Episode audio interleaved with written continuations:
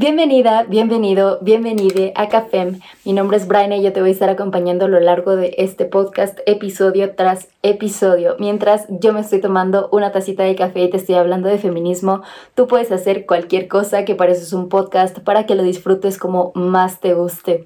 Si eres un poquito más visual y prefieres los videos, no te preocupes que yo grabo todos los episodios y los subo a YouTube, entonces también nos podemos ver y platicar y apapachar por ahí. Entonces, pues sin más por la introducción a, este episodio, ya vamos a entrar al tema del día de hoy, que como lo pudiste ver en el título de este episodio, pues es sobre la violencia contra la mujer. Vamos a tener, bueno, lo que vamos a ver en este episodio va a ser una pequeña introducción al tema, vamos a tener datos y cifras, consecuencias para la salud y por último, la prevención y la respuesta ante esta problemática. Así que ahora sí, vámonos largo y tendido con la introducción al tema. Pues tenemos que las Naciones Unidas definen la violencia contra la mujer como todo acto de violencia de género que resulte eh, o pueda tener como resultado un daño físico, sexual o psicológico para la mujer. Inclusive las amenazas de tales actos, la coacción o la privación arbitraria de la libertad tanto si se producen en la vida pública como en la vida privada. Ahora vamos a tener dos tipos de violencia, eh, la violencia de pareja y la violencia sexual. La violencia de pareja se refiere al comportamiento de la pareja o expareja em, que causa daño físico, sexual o psicológico, incluidas la agresión física, la coacción sexual, el maltrato psicológico y las conductas de control. Ahora tenemos, y bueno, ahora vamos a pasar con la violencia sexual, que es cualquier acto sexual o la tentativa de consumar un acto sexual u otro acto dirigido contra la sexualidad de una persona mediante coacción por otra persona, independientemente de su relación con la víctima en cualquier ámbito, y esta también comprende la violación.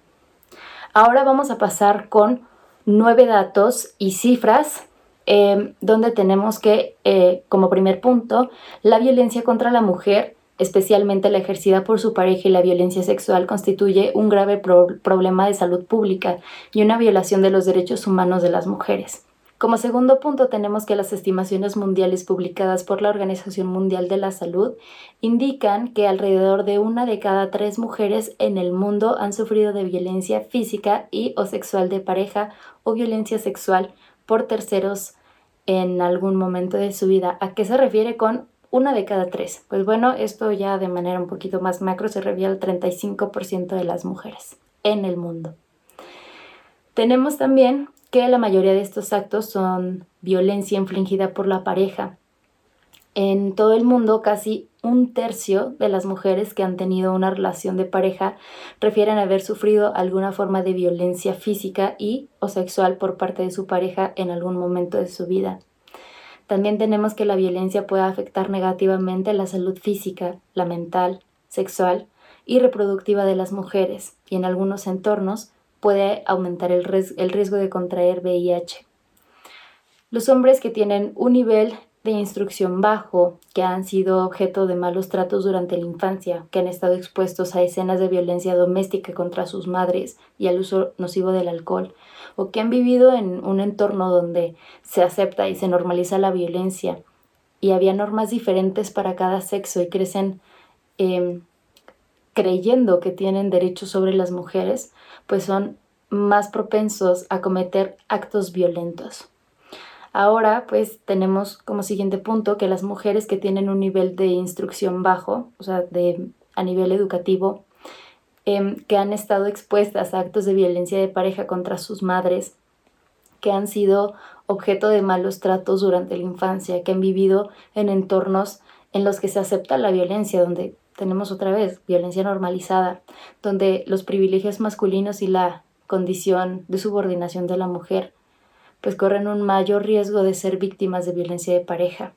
Como penúltimo punto, existen datos que demuestran que las intervenciones que promueven la sensibilización y emancipación de la mujer, la prestación de orientación psicológica y las visitas domiciliarias podrían favorecer la prevención o la reducción de violencia de pareja contra la mujer. Por último punto, tenemos que las situaciones de conflicto, posconflicto y desplazamiento pueden agravar la violencia existente como infligida contra la mujer por su pareja y la violación y la, y la violencia sexual fuera de la pareja y dar lugar a nuevas formas de violencia contra la mujer.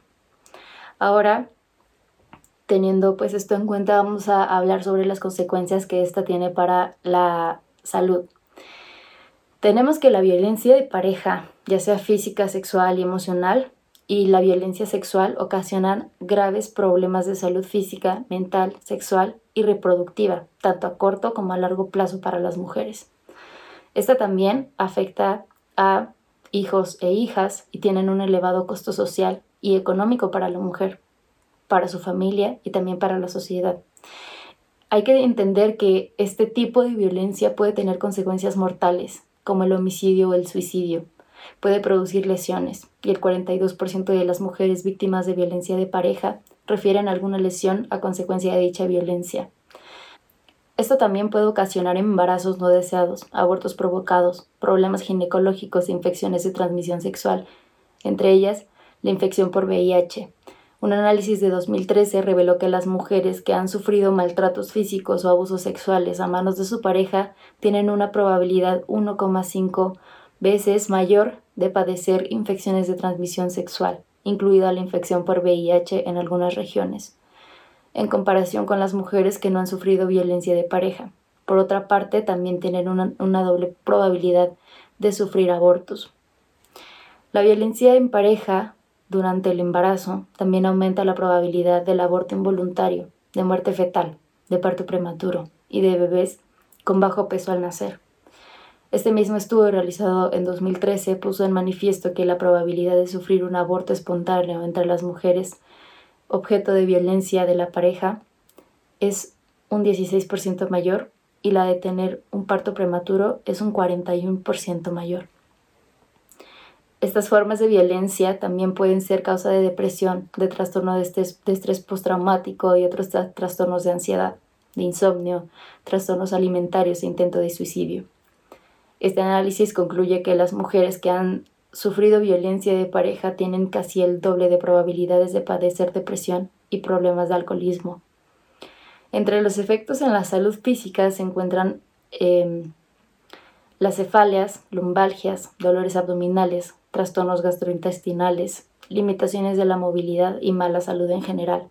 La violencia sexual, sobre todo en la infancia, también puede incrementar el consumo de tabaco, de alcohol de drogas y así como las prácticas sexuales de riesgo en fases posteriores de la vida.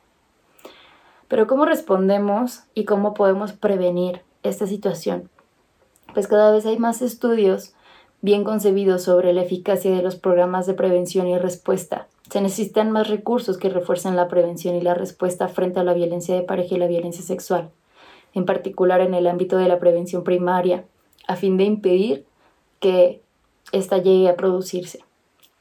También existen datos procedentes de países de ingresos altos que indican que las intervenciones de sensibilización y la prestación de orientación psicológica para mejorar el acceso a los servicios dirigidos de víctimas de violencia de pareja son eficaces a la hora de reducir dicha violencia. Los programas de visitas domiciliarias en que participan los servicios periféricos de salud por medio de profesionales de enfermería capacitados también parecen prometedores a efectos de reducir la violencia de pareja. No obstante, aún han de evaluarse para poder ser utilizados en entornos con pocos recursos. Entre las estrategias de prevención que podrían dar muy buenos resultados en un entorno de bajos recursos, cabe citar las siguientes em, técnicas utilizadas tienen que ser aquellas que permiten que la mujer se emancipe económica y socialmente mediante una combinación de microfinanciación y formación en materia de igualdad de género. Se tiene que fomentar la comunicación y las relaciones interpersonales dentro de la pareja y la comunidad. Se tiene que reducir el acceso al alcohol y a su uso nocivo.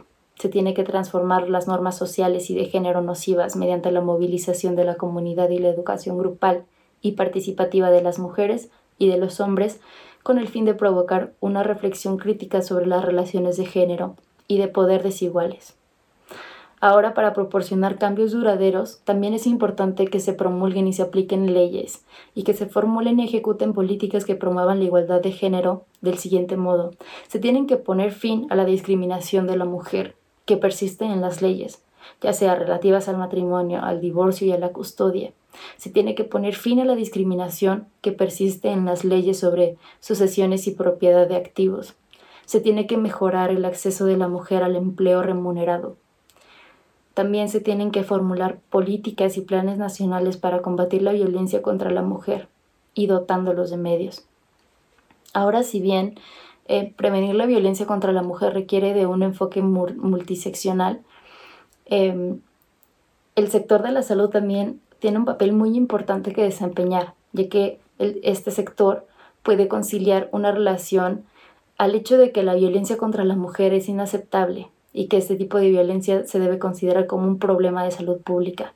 Se tienen que prestar servicios integrales y sensibilizar y capacitar a los proveedores de los servicios de salud para que, se para que respondan a las necesidades de las víctimas de manera integral y empática. Se tiene que prevenir que se repitan los actos de violencia mediante la detección inmediata de las mujeres y los niños y las niñas que sean víctimas de esta, derivándolos a servicios pertinentes y prestándoles el apoyo necesario también se tienen que promover normas de género que establezcan la igualdad entre hombres y mujeres como parte de las competencias psicosociales y los programas de educación sexual integral que se imparten entre la juventud.